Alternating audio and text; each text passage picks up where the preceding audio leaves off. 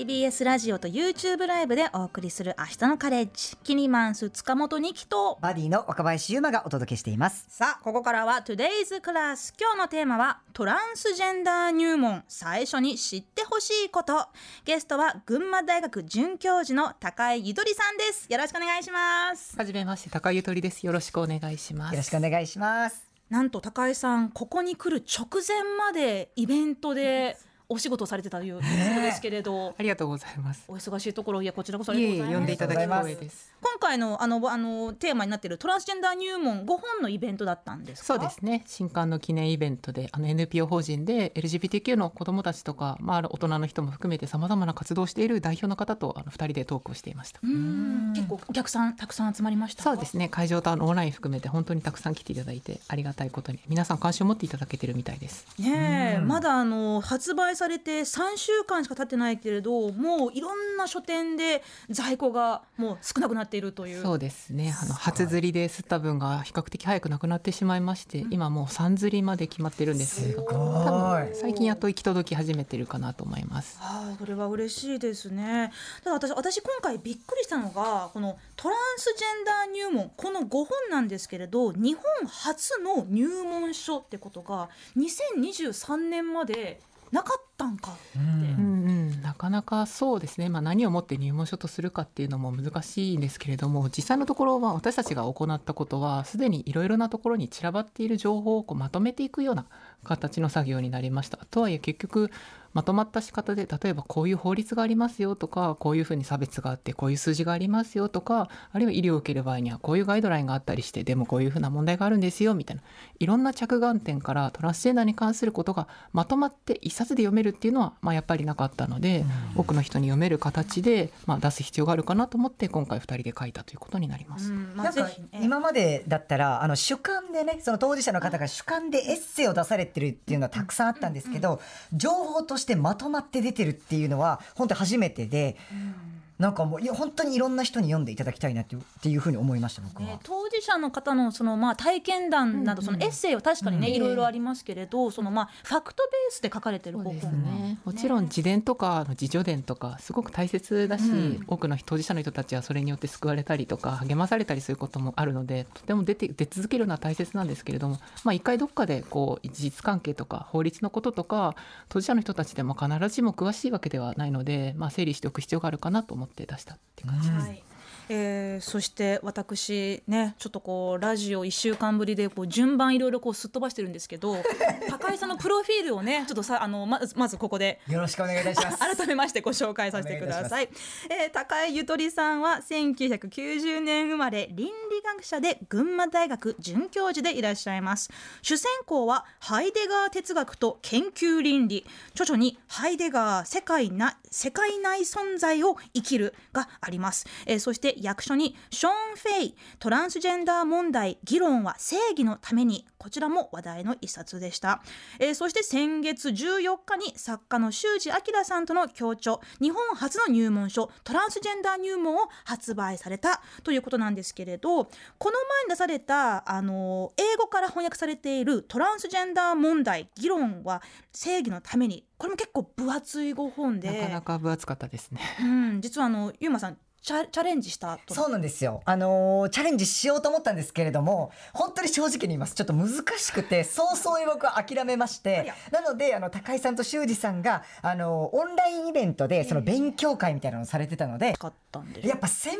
門用語が多いっていうのと、あとは、やっぱ本当に分厚いっていうのと、あとはもう、ある程度知識がないと、やっぱり入ってこない部分っていうのもたくさんあったなっていう印象でしたね。はい。トランスジェンダーってどういう人たちなんだろうとか、生活の上でどういう困りごとがトランスジェンダーの人たちにどういう困りごとがあるんだろうっていうのに関しては多分ある程度前提知識として持っている必要があったのかもしれないですね。うん。まあ、このあのショーン・フェイさんという方はあのイギリスにお住まいのトランス女性の方ですけどこれもイギリスで書かれた、まあ、英語の本だだからやっぱりその日本とイギリスいろいろ、まあまあ、歴史も文化も違うわけで、制度もいろいろ違う中でまあ、もちろんその世界いろんな国のねこういったトランスジェンダーに関する話題をきあの感じ知ってでそこからこう日本に対するまあヒントを見つけるのもすごくいいと思うんですけど、やっぱりそのまあ、一般的なこう、まあ、意識だったり、えー、考え方っていうところも違うっていうのはやっぱりありますよね。まあ、そんな中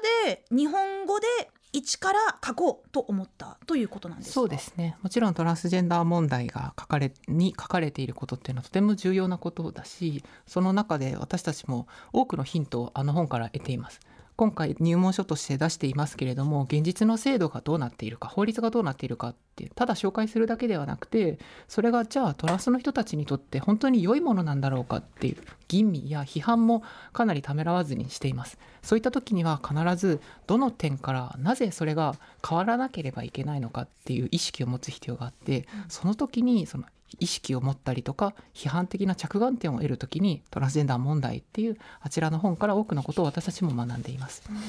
トランスの人にとって何が一番必要なのかとか何が一番求められてるかっていうところも、まあ、今も日本でねさまざまな角度からいろいろな観点あの議論っていうか話し合わされていますけれど、うん、そこにこう、まあ、当事者の目線が本当に入ってるのかとかそうですねありますよね。少ないですね。トランスジェンダーの人の割合はあまり多くなくって、うん、調査によってやっぱ 0. 数パーセントから 0.5%6% それぐらいの人しかいないんですよね、うん、なのでトランスジェンダーの人たちについて話されていることのほとんど全てと言ってもよい。それはトランスではない人たちが作り出している言葉だし、流通しやすいのもそういう言葉なんですよね。なのでトランスの人たちが自分たちの経験とか自分たちが置かれている状況について発信する言葉っていうのは数も少ないし広まりにくいところがあって、うん、その不均衡こそやっぱなくしていかなければいけないので、うん、今回こうして新書という形で広く読んでいただけているのは、まあ、その点とてもありがたいことです。なんかさらにやっぱトランスジェンダーの中でもさまざまな方がいらっしゃるじゃないですか。なんかそれってやっぱりその主観で書くエッセイだったりとか LGBT でまとめられてしまった入門書だと結構そこって伝わりにくいなっていうふうに感じていてそこも、えっと、このトランスジェンダー入門ではいろんな方がいらっしゃるっていうこととかまたはノンバイナリーの方に関してもたくさん触れられてるっていうのは結構意識されたところなんですかね？そうですねやっぱりトランスジェンダーっていうふうに言葉を聞くと2パターンのイメージがあるかなと思ってやっぱりこう第三の性別でしょっていうふうに言われちゃうことって多いと思うんですよね。でもトランスの男性としてあの自分を identify したり実際に男性として生きている人たちっていうのはもう男性なんですよね。なのでなんか第三の性みたいな男でも女でもない存在みたいな形でトランスジェンダーっていうのがざっくり理解されてしまうとかなり現実からずれてしまう、うん、もう一つの理解の仕方としてもうちょっとさっきよりはマシなんだけれどトランスジェンダーっていうと結局は性別を反対側に引っ越したい人たちなんですよねっていうふうに結構固まったイメージがあってトランスジェンダーで女の人になって女の人として生きていく人で男の人になったり男の人である人2種類しかやっぱり想像できない人っていうのも多くてやっぱりそうではなくてノンバイナリーってあのカテゴリーを出してくださいましたけれども日本だと X ジェンダーっていう言葉で自分たちを理解したりとか男女どちらかっていうふうに自分をはっきり当てはめていかない人いけない人もいるのでそういった人たちもやはり同じトランスジェンダーの人たちとして社会に生きていて同じような困りごとを経験することがあるんだよっていうことは本で書けたのは良かったかなと思います。素晴らしかったです。まあまさにねゆうまさんがおっしゃった通りその当事者として一括りすることもやはりそこに危険性はらんでいるやっぱり一人一人の、えー、アイデンティティやまあこれまでの人生体験に耳を澄ませていかないと本当のまあそのマイノリティ性を持つ人たちの、えー、存在透明化されてしまうという危険性もあると思うんですけど私本当にその SNS とかでね、まあ、ここ1年ぐらいですかね、すごいなんかもう、うん、あの今までこうまあ、知られなかったところもあるだろうし、まあ、議論になるほど関心が低くなかえ高くなかった世間的にねっていうところあると思うんですけど、やっぱりその男性女性性別っていうところのなんていうのかすごくそこにこうかたくなにこう、うん、がんじがらめにどっち側もなってるなと思うところ正直あって、まあ、そのどっち側っていうのは例えばその、えー、私は当事者として権利を認めてほしい私の主張を聞けっていうような人たちと私たちはあなたたちのようなうんイレギュラーな存在を受け入れたくないから私たちの安全を脅かさないでくれっていういろんなその私からするとその対立って必要なのかなって思うとこともいつこもあるんですよ。でこれあくまでこう自分自身の個人的な感じ方というのは性別とかジェあのジェンダーとか性別とかってなんかもう記号として考えた方がなんか自分はこうしっくりくるところがあると思うんですね。もちろんそのなんかあの生まれた時にこう、まあ、お股についてるものを見てあこれはペニスかバギーなんか、えーこれはだだによるからこれは、えーこの赤ちゃんは男の子です女の子ですってでそこからもうその人の人生が始まるわけですけれどそれってこう、まあ、ご本人もね書かれてますけれど、えーこのお股についてあるものからこの人の人生の期待がある程度固まっていく。で、まあ、それは、えーまあ、私のようなシスジェンダーにとっては、まあ、別にいいよってなったりわあ女に生まれてよかったって思うところもあるかもしれないけどえなんか勝手に違うラベル貼られてるんですけれど、でそこの違和感を生きて思って生きてる人たちが、まあ、広いくくりで言えばトランスジェンダーというところでうん。いらしててでもそこにもそのおっしゃったようにノンバイナリーつまりどちらでもないもしくはどちらでもあるもしくは、えー、なん流動的流動的に変わるという、その人たちも広いくくりで言えばまあ、トトランスってこう超越するっていう意味じゃないですか。つまりジェンダーという記号のわ枠組みをなんかちょっと乗り越えちゃうんあの自分はここじゃないなって思って乗り越える人っていうふうに私は認識してますけど、その人たちをうーん、ま、守るというかあの攻撃しないような社会になるためにはまだまだ日本はその制度とかうーん関心とか理解が追いついてないのかなと考えるところいっぱいあります。そうですね。おっしゃる通りだと思います。やはりこう SNS とかを通じてトランスジェンダーっていう人たちのことについて考え始める人っていうのは最近すごく多いんですよね、で SNS っていうのは一人が一つのアカウントを動かしていることになっているので人と人がいろんな意見を言っているように見えるので対立利権があると人と人が対立しているっていうふうに、まあ、見えることは多いと思います。ただあの考えなければいけないのは例えばトランスの人たちがいろいろな困りごとを抱えていたりする。例えば失業率とか貧困に陥る割合とか見たとしても、そうでない人に比べて3倍とかになったりとか、なんかとても多くの若者が起死燃料を抱いたりとか世界中で4割近くの人4割以上の人が自殺未遂の経験があったりとかいろいろな数字としてバーって出てきた時に人と人が対立しててトランスの人とトランスでない人が対立してるっていう理解にとどまっていてはやっぱりいけないんですよね。働くっていう場所からトランスジェンダーの人たちが構造として排除されてしまっている。なんか履歴書の性別欄一つとってもそうかもしれないし働く働いていく上でのきちんとした身なりとして期待されるものから外れてるって言われると働けなくなる。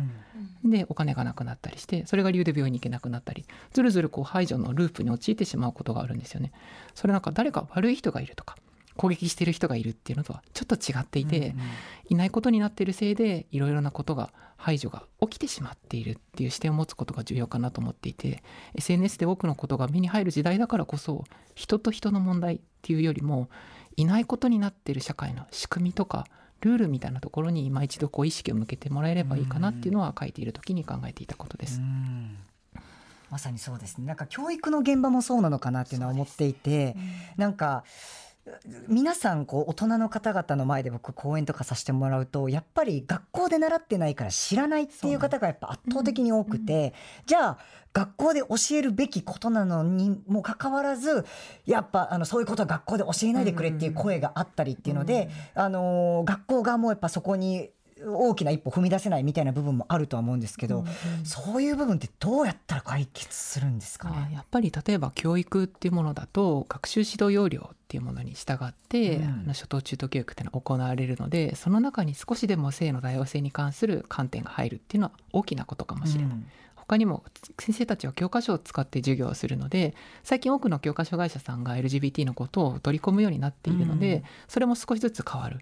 一人一人の先生が良い意識を持って優しく接するっていうのは確かに大事なことなんだけれどもそうすると言い方悪いですけど当たり外れにさらされることになって当事者の子たちはそうなってしまうので、教育の場所が変わっていく。さっき私は構造とか制度っていう言葉を使ったんですけど、どういうものかっていうと学習指導要領が変わっていたり教科書が変わっていったりあるいは先生になる人たちっていうのは大学で教育教職の免許を取得していくので、大学生の間に教職の免許を取るプロセスで性の多様性についてある程度教えられる機会があればそれは大学教育の場所の問題でやっぱり大学教育っていう制度が変わっていく必要があるかなと思います。確かに。先生も知らなかったら教えられないですもんね。絶対そうなんですよね。誤った認識で伝えちゃったりとかしますもんね。確かに。最近ねオンラインで実施されたあのアンケートでこれ全国の小学生の保護者男女500人を対象とした、まあ、す母数はすごい小さいんですけれど小学生の子どもにも性の多様性教育は必要だと回答した保護者がおよそ9割もあったんですって、まあ、これはまあ一つの、ね、例としてやっぱりそのももちろんねあのもっともっと広くあのリサーチしたら、まあ、そのうーんなんかなんここここまでならいいけどここから先はちょっとっていうところも出てくるかもしれませんけど、まあ、本当にたった5年10年前と比べたらね、まあ、こうやってこうメディアでも、えーいろんなこうカルチャーの中でもこういった話をまあた正しくねこう適切にできるようになったことでなんか理解も深まってるし、まあ、性教育というところにも大事だよねってなってると思うんですけどそのさっきのその貧困のループの話、まあ、その排除のループでしたよね。あの本当に今よくその自分らしくとか 誰もがありのままにっていう SDGs な感じでねこうダイバーシティ万歳ってなってますけどそういう綺麗文句のさらにさらにこう奥深くにある多大なその手続き的な事務所的な書類的な問題が見過ごされている部分はまだあると思いますか、そうですね。たくさんあると思います。やっぱりあの多様な人たちが生きているっていうのを知っていくことはすごく大切なことです。でもそじゃあ私たちに必要なのは多様な人が生きてるんだ。じゃあ世の中カラフルだねって終わってしまうのではなくてでもこの社会は多様な人たちをいないことにしてたよねっていう後ろを振り返る必要は必ずあるかなと思います。SD 持続可能な未来の方向へ向く確かに未来は大切なんだけれども未来は変わらなければいけない。何から変わらなければいけないのか現実を理解する必要があって学校っていう場所就労っていう場所病院っていう場所今トランスジェンダーの話ですけれどもトランスジェンダーの人たちがいる前提で仕組みができてきたかっていうと必ずしもそうじゃない。でその仕組みは変わらなければいけない私たちがいないことにしてきてそのせいで教育から排除されたり病院に行って嫌な思いをしたり働く場所がなくて貧困に陥ったりいろいろな排除している人たちが見えないところにたくさんいたんだってその事実に気づかなければいけなくて、未来をばかり向くっていうのは確かに気持ちは楽なんですよ。これから変わっていけばいいねって何の責任もなくていいんだけど過去を見るっていうのはしんどいこと、うん。ででもそのしんどいことをみんながしなければいけなくて、追い出してきた人たちのそれをやめなければいけない。トランスの人たちの状況は非常に深刻です。その状況を変えていくためには何をしてきたのかって後ろを振り返る必要があると思っています。うん。最近もねあのジェンダーレストイレっていうところあの新宿歌舞伎町タワーでいろいろ一悶着ありましたけどあれもなんやかんやって結局また再改造されて男女別になる。んですよね。そうですね、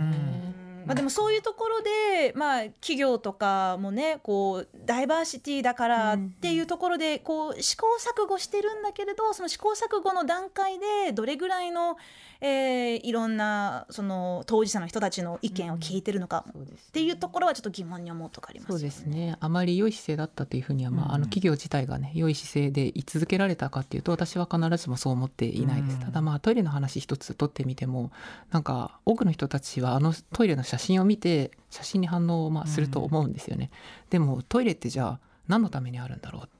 トイレってどんな風にみんな普段使ってるんだろうっていうふうに一歩引いて考える必要は必ずあって、確かに。トランスではない人たちのほとんどの人たちは出先で使えるトイレがないかもしれないって家玄関出る時に不安に思うことってないと思うんですよ。だってトイレってそこら中にあるから、でもトランスの人たちの中には出先でトイレがあるかどうか地図を広げて使えるトイレを1本ずつピンを刺してこの時間はこの辺にいるからここのトイレ使おうかな。ここ混んでたらこっち行こうかな。地図を広げてトイレっていうものを街の地図の中でピンを刺して数少ないピンを綱渡りのように生きてる。んですよね。シスの人たちはトイレを面で見ていない。地図を広げるものの見方が違うんですよね。うん。だから私から言わせれば使いたくないトイレがあるんだったら使わなければいいそれができるのはトランスではない人たちの特権だと思っています、トランスの人たちは数少ない使えるトイレを地図を広げて頭の中に一生懸命思い描きながら必死にそこを探して生きてる人たちがいてそういう人たちの苦労と現実を一切知らないままあんなトイレは使いたくないっていう人がたくさんネットで騒いで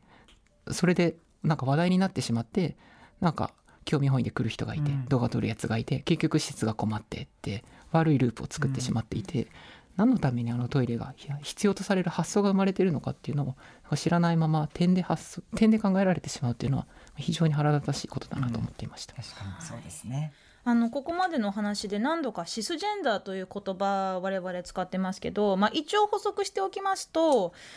まあ私も一応シスジャンルでいいかなってことにして生きているわけなんですが、うん、まあ私が生まれた頃にまあおぎゃおぎゃってなってお医者さんが「あ女の子ですよ」ってまあもしくはあのそんなねあのあのお腹の中から女の子って分かったかもしれないけどで自分はまあ女の子でいいやって感じでまあ生きながら来た感じですね。まああの子供の頃結構やんちゃだったんで男女とか言われてましたけれど、うん、でもまあ自分のようなその女の子だよねって言われてあのもしくは幼稚園で「女の子みんな集まって」って言われたら「はーい」って言って、うん、うちの幼稚園あの。着てるスモック色は同じだけど女の子はここ肩にこうフリフリがついてたんですよ。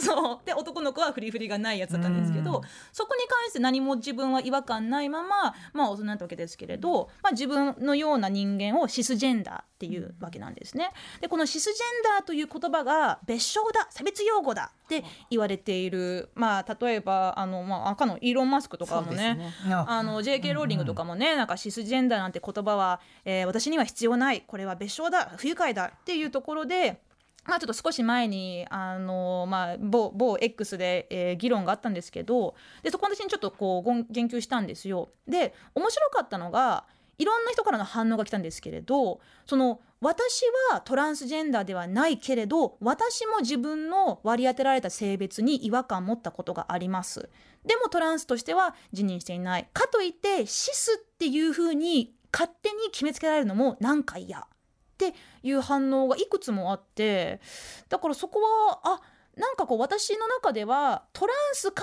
シスかっていうふうにまあちょっと分けた部分あるのかなって。あなたシスでしょって勝手に決めつけられるのも嫌って人たちがいる、かといってトランスですってわけでもない。ここのなんかそのグラデーションについてまだまだ解像度が私深まってないんだろうかななんて思ったことがあるんですがシスジェンダーという言葉へのな抵抗っていうんですかね、それについては高井さん何か思うことありますか、特に思うことはないですね。そのあなたシスでしょって誰かに言われているわけではないですよね。トランスではない人のことをシスジェンダーって呼びますよっていうただそれだけのことなのであまり反発をしている人は何に反発しているのか分からなくてつまりどういうことかっていうとそのシスジェンダーっていうのはどういうことかっていうと繰り返しになりますけれどもトランスではない人たちに便宜的につけられた集団の名前に過ぎなくてトランスではないという意味しかないですよね。で世の中にはトランスジェンダーの人は確かに存在しているのでトランスジェンダーの人が存在している以上はそうでない人の集団にも名前がつくっていう、まあ、区別のために名前がつくって、まあ、それだけのことですね。でもしシスジェンダーっていう言葉を使うことそのものに抵抗があるっていう人がいるとするとその人は何に抵抗しているかっていうと世の中にトランスジェンダーの人たちがいることそのものに抵抗してるんですよ。だっているっていうことを認めればそうでない人がいるってことも明らかなわけなのでそうでない人に名前がなんか必要だよねってだけの話。別にシスジェンダーだろうがシサジェンダーだろうが名前なんなって構わなくて、うん、そういう集団がいますよね話しやすくするためにラベルを作ってるだけで。つまりシスジェンダーっていう言葉に抵抗してる人たちっていうのは実際のところ何をしてるかっていうとトランスジェンダーっていう人たちの存在そのものを否定しようとしてるんですよね。そんなそれを認めてしまうとそうでない集団がくくられるのは必然なので。でそれ私は許し難いし事実に反しているし、恐ろしい発想だと思う。トランスジェンダーの人たちは存在している。さまざまな時代でさまざまな言語で名前は少しずつ違ったかもしれないしカバーする範囲も少しずつ違ったかもしれないけれども生まれた時に性別を割り当ててその性別のまま生きてくださいっていう習わしに従えなかった人たち従おうとしなかった人たちっていうのは歴史的に必ずどこの地域にも存在していて今で言えばトランスジェンダーっていう人たちになる。そういう人たちが存在しているっていうのは圧倒的な事実だし、うん、今も生きている人たちの中にたくさんいる。この部屋にもいる。その事実を否定しようとするっていうのは私はとても怖いことだと思っているので、ラベルに対する抵抗に見えるんだけど実はラベルに抵抗してるんじゃなくて存在に抵抗してるんだと思うんですよね。なるほど。これ私はもう私だからそんな名前つけられたくないっていうことではないっていうことです、ね、まあ別にそれは勝手にすればいいと思うんですけど。そうです、ね、実際にシスジェンダーっていう言葉がそこまで嫌なのは世の中にトランスの人たちがいるっていうことを認めるのが嫌だったりあるいはこの社会がトランスジェンダー的な人たちにとって排除的である事実を認めたくないとか今の社会を変えていくためには必ずコストがかかるんですよ、うん。仕組みを変えなければいけない。でそれはとってもコストがかかる。面倒くさいことなのでコストを払いたくない人たちっていうのは世の中に問題があるということを認めたくない傾向にある、えーそのコストを払いたくない人たちは問題があるって認めたくないので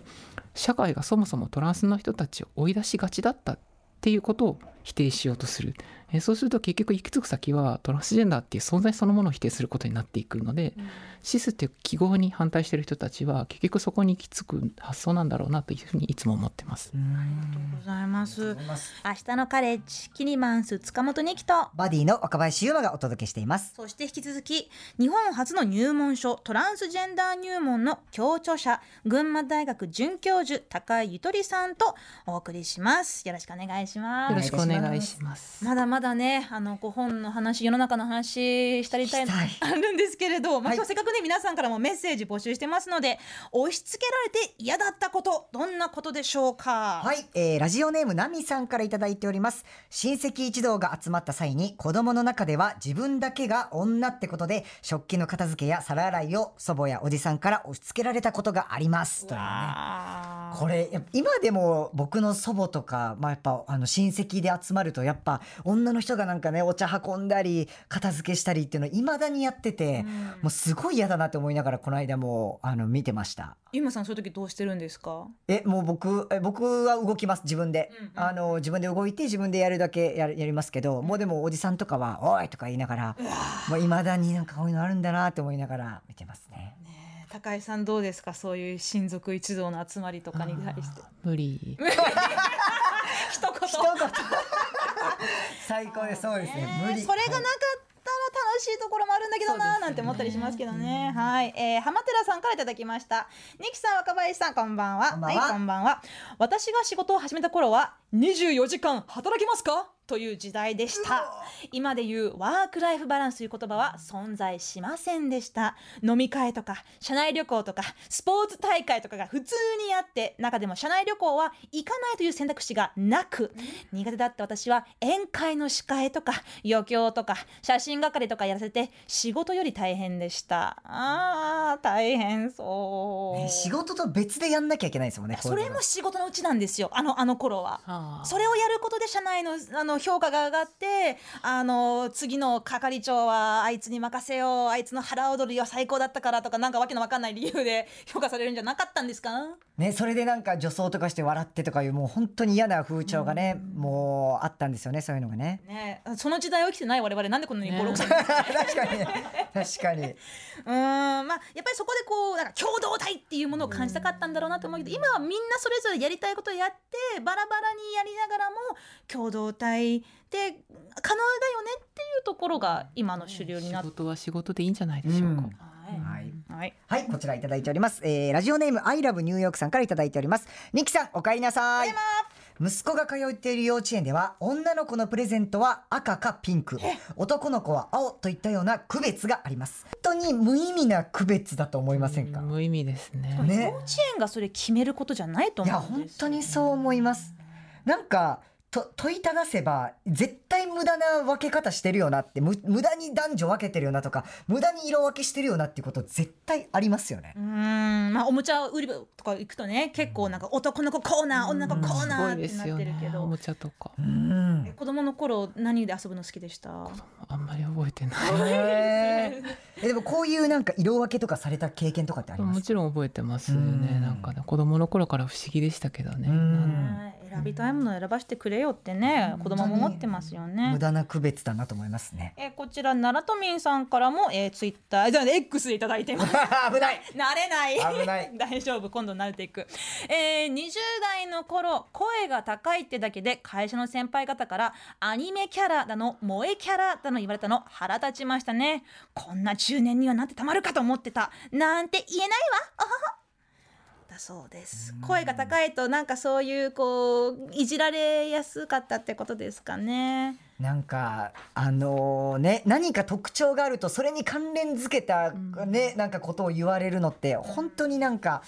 うーん不快というか不愉快というか。なんかその容姿についてねこうなんか太っただの痩せただの綺麗だのブスだのそういうこともなしになってるじゃないですか、でもはい。はい声に関してはまだあんまりそこをそうですね。言われない。本当にそうだと思います、うん、なんか声に関してはその人の印象をなんかうん勝手に言っていいっていうのはなかなかなくなっていないですね。でも声は本人によって変えられないものだし、うん。いろいろな声の人がいて当たり前なので本当にやめてほしい習慣ではありますね、ねそれは本当にあの、まあ、シスジェンダートランスジェンダーの方問わず、まあ、その声とかそういうね自分では変えられないところで、あのこういう人って決めつけられるのはねあの不快だっていうところをもっと声を上げていっちゃっていいと思いますけれどお時間が迫ってきていますがこちらのトランスジェンダー入門、えーまあまあ1ヶ月も経ってないけれどすごくねこう、まあ、重版ということで、ね、話題の著書ですが高井さん改めてこの本として伝えたいこと主張したいことというのはどんなとこでしょう？うん、改めて伝えたいこととしてはトランスの人たちは世界に存在しているということですごく当たり前。で存在しているってことはこれまでも存在してきたっていうこと。さっきも言った通りです。じゃあトランスの人たちはどんなふうに存在してきたんだろうってなんかこう想像力を働かせてほしいしそのためにやっぱり知恵をつけてほしい。多くの人が知ってほしいと思うんですよね。だからトランスジェンダーって聞くと性別を変えていく人っていうふうにイメージが強いからやっぱなんか男だった人が女の人になるのっていうのはびっくり。でこう拒否反応や不安を持ったりする人多いと思うんですけどじゃあトランスの人たちは現実にどうやって生きてきたんだろう性別を変えていく人たちがいる。それってどんだけ大変なことかってみんなあまり想像ついてないと思います、それはすごく大変なことだし命を落とす人だって中にはいる。なんかそういう大変な環境でもなお生きてきた人たちがどんなふうにサバイブしてきたのか。自分たちをいないことにしてる世界の中でトイレだって職場だって学校だっていないことになっている環境でサバイブを強いられてきた人たちがどんなふうに生きてきたのかっていうのをちょっとでも想像してほしいんですよね。なんか未来に対してこんなふうに社会が変わるんじゃないかって不安になる人多いんですけど未来を見る前にちょっと過去と現在を見てほしいなというふうに思います。高井ゆとりさんでした。どうもありがとうございました